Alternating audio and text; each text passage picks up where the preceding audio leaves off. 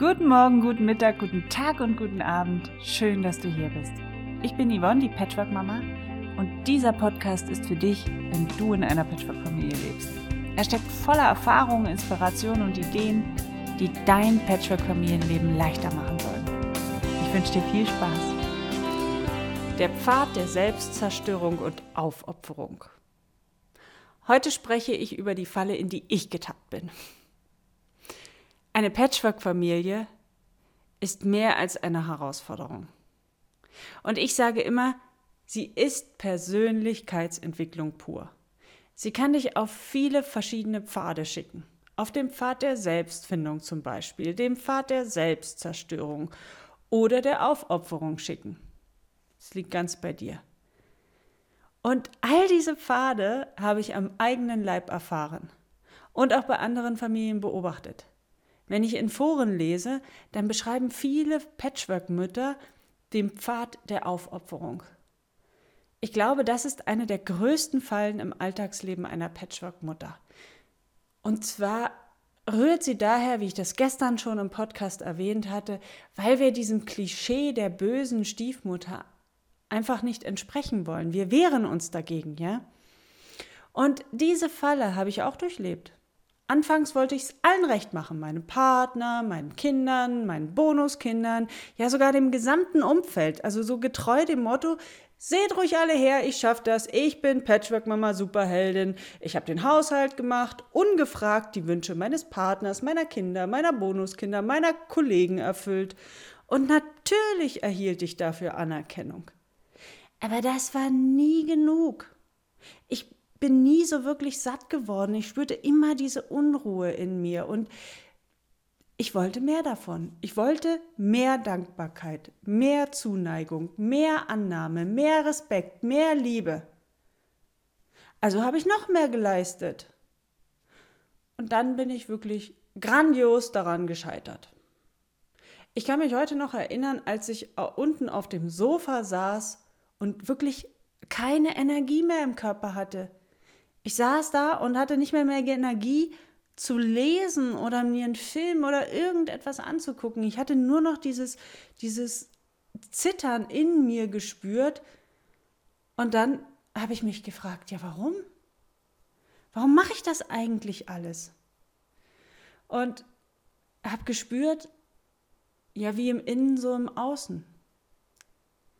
Das, was ich als Mangel gespürt habe, war das, was ich mir selbst nicht wert war. Von Anna Heinze habe ich in einem Interview den buddhistischen Merksatz gehört, der Meister kümmert sich immer zuerst um sich selbst, denn nur dann kann er für seine Schüler da sein. Und das habe ich einfach für mich viel zu wenig getan. Also überhaupt nicht. Und heute spüre ich täglich in mich hinein und frage mich, was brauche ich heute? Was brauche ich jetzt, um mich wirklich auch genährt und satt zu fühlen? Das bedeutet nicht, dass ich egoistisch und ohne Rücksicht auf meine Familie, auf all meine Wünsche, ähm, also dass ich all meine Wünsche durchsetze, ja. Aber das bedeutet, dass ich mir täglich Zeit für mich und meine Bedürfnisse nehme. Das kann die Yogastunde, der Spaziergang, die Tasse Tee im Garten oder was auch immer sein. Ja? Und das ist ein wirklich elementarer Punkt. Du solltest dir der wichtigste Mensch in deinem Leben sein. Es ist so wichtig, dass du dich gut um dich kümmerst. Tust du das nicht, wirst du irgendwann völlig erschöpft und resigniert auf dem Sofa liegen, so wie ich, und deine Enttäuschung darüber, wie die Dinge eben sich entwickelt haben, zum Ausdruck bringen. Mir ist das passiert. Bei mir gab es sogar zwei dieser schmerzlichen Situationen während der gesamten Zeit, in denen ich auf meine Bedürfnisse nicht geachtet habe. Ich habe sie sogar bewusst missachtet und einfach weitergemacht. Und der Körper, der verzeiht vieles, aber irgendwann muss die Rechnung dafür beglichen werden. Bei mir waren es eben diese zwei Burnouts die mich etliche Tage vollkommen stillgelegt haben.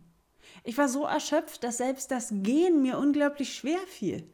Und wenn du so erschöpft bist, so kraftlos, ja, dann kannst du auch nicht mehr kraftvoll wirken. Ich würde sagen, dass diese beiden Erfahrungen mit die wichtigsten in meinem ganzen Leben waren. Warum sollte ich meine Kraft so aufopfern? Für wen? Welches Leben ist wertvoller als meins, für das es sich lohnt, sich selbst zu opfern? Ich meine, das ergibt doch keinen Sinn. Und daran erkannte ich die mangelnde Wertschätzung, die ich mir selbst gegenüber empfand. Doch wenn ich nicht auf mich achte, wer soll es denn dann bitteschön sonst tun? Wem will ich diese Bürde auferlegen? Es ist doch mein Job, meine Aufgabe, meine Bestimmung, mich um mich selbst zu kümmern. Ich kann doch nicht durch die Welt laufen und sagen, ich kümmere mich um dich, also bitte kümmere du dich dann um mich, denn ich selbst will es nicht tun. Wir erwarten in unserer Opferhaltung, dass die anderen uns den Wert schenken, an dem es uns so sehr mangelt, ohne zu erkennen, dass wir selbst, die so hart arbeiten und so viel leisten, die eigentlichen Arbeitsverweigerer sind. Nämlich dann, wenn es heißt, für uns selbst zu arbeiten. Es ist also nicht nur ein gut gemeinter Rat, dass wir uns mehr um uns selbst kümmern sollen. Nein, es ist unsere Pflicht. Denn dann hören wir von selbst auf zu jammern. Wir hören auf zu meckern. Wir hören auf, an unserem Umfeld Erwartungen zu stellen, die es nie erfüllen kann. Wir hören endlich auf, unseren Mitmenschen auf die Nerven zu gehen. Wir verlassen den Platz der kindlichen Perspektive und fangen an, Verantwortung für unser eigenes Wohlbefinden zu übernehmen. Du bist für dein Glück selbst verantwortlich, für deine Gefühle, für dein Wohlbefinden. Und dann frag dich, was brauchst du wirklich? Was brauche ich?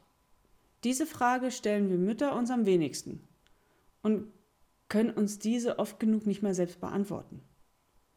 Aber im gleichen Atemzug jedoch wissen wir ganz genau oder glauben zu wissen, was alle anderen um uns herum jetzt brauchen könnten.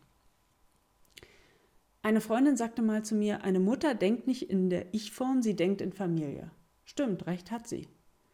Bloß, wie gut ist das für die Familie, wenn die Mutter sich selbst komplett aus dem Blick verliert? Ist es das, was die Familie, die Gesellschaft von uns Müttern erwartet? Eine liebevolle, sich aufopfernde Mutter, die ihre eigenen Bedürfnisse immer hinten anstellt und irgendwann zum gütigen Mütterchen mutiert? Das zwar wichtig für das Wohl der Familie ist, aber ansonsten von niemandem mehr ernst genommen wird?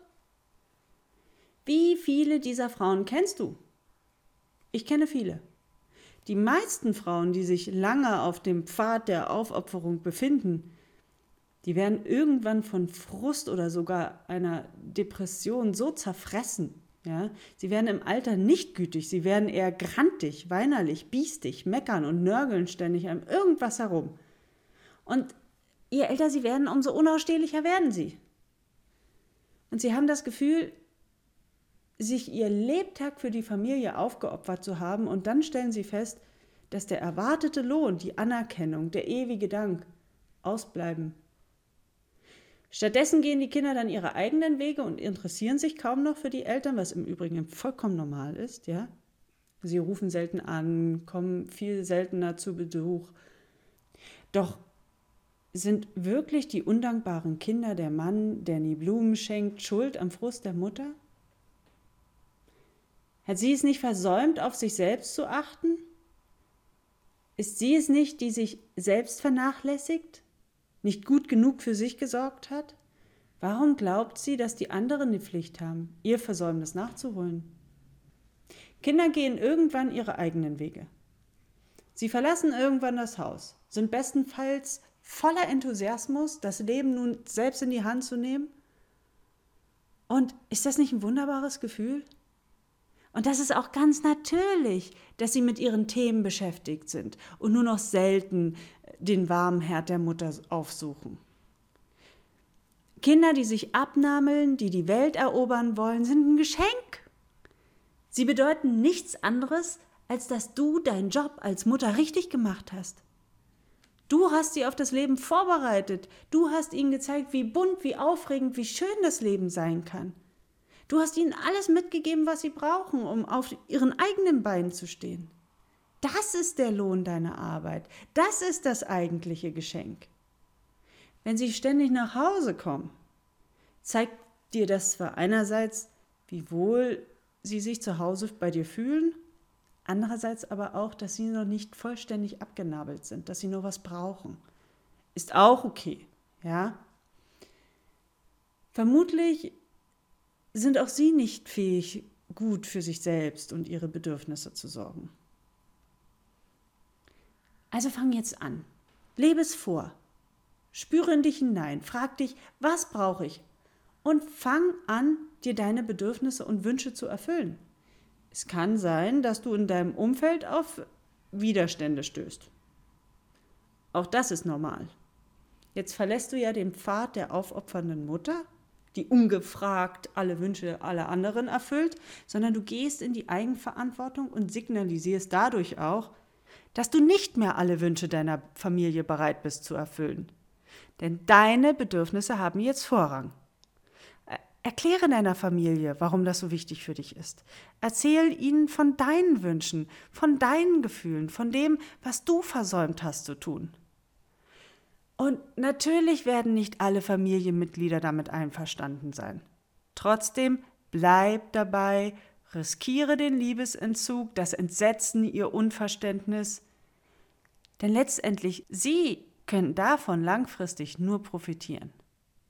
Wenn du ganz in deiner Kraft stehst, dann kannst du viel besser für andere da sein.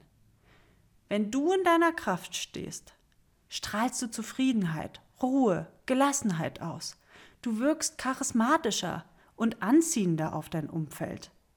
Du zeigst deiner Familie, wie wichtig es ist, für sich selbst zu sorgen. Nicht ständig darauf zu hoffen, dass die anderen dir deine Bedürfnisse erfüllen, sondern die Verantwortung für das eigene Glück selbst in die Hand zu nehmen.